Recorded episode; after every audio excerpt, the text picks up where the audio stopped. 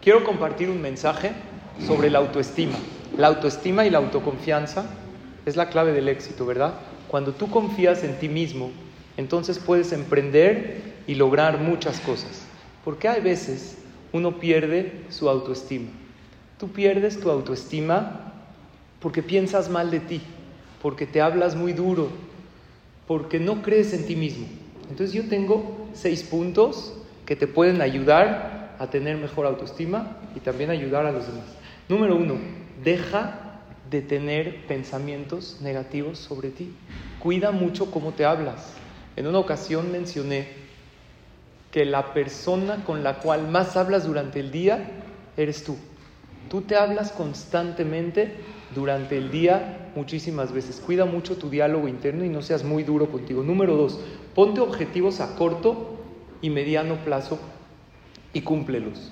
Cuando tú llevas un récord de tus objetivos cumplidos, automáticamente te sientes bien contigo mismo y sabes que puedes, sabes que vales y eso te ayuda a lograr más cosas. Número tres, los errores no te definen, te aleccionan. Si tuviste un error, en lugar de llamarlo error, llámalo aprendizaje. Aprendí cómo no se hace. Aprendí en quién no puedo confiar. Pero eso no me define. Eso no quiere decir que yo soy un fracaso. Número cuatro, prueba a hacer cosas diferentes. A lo mejor no confías tanto en ti mismo porque estás constantemente haciendo lo mismo y eres muy bueno para otras cosas que ni siquiera has intentado. Si tú haces cosas diferentes, y te vas a dar cuenta que también eres bueno para esas cosas, vas a ver cuánto puedes lograr. Número 5, identifica qué puedes y qué no puedes cambiar.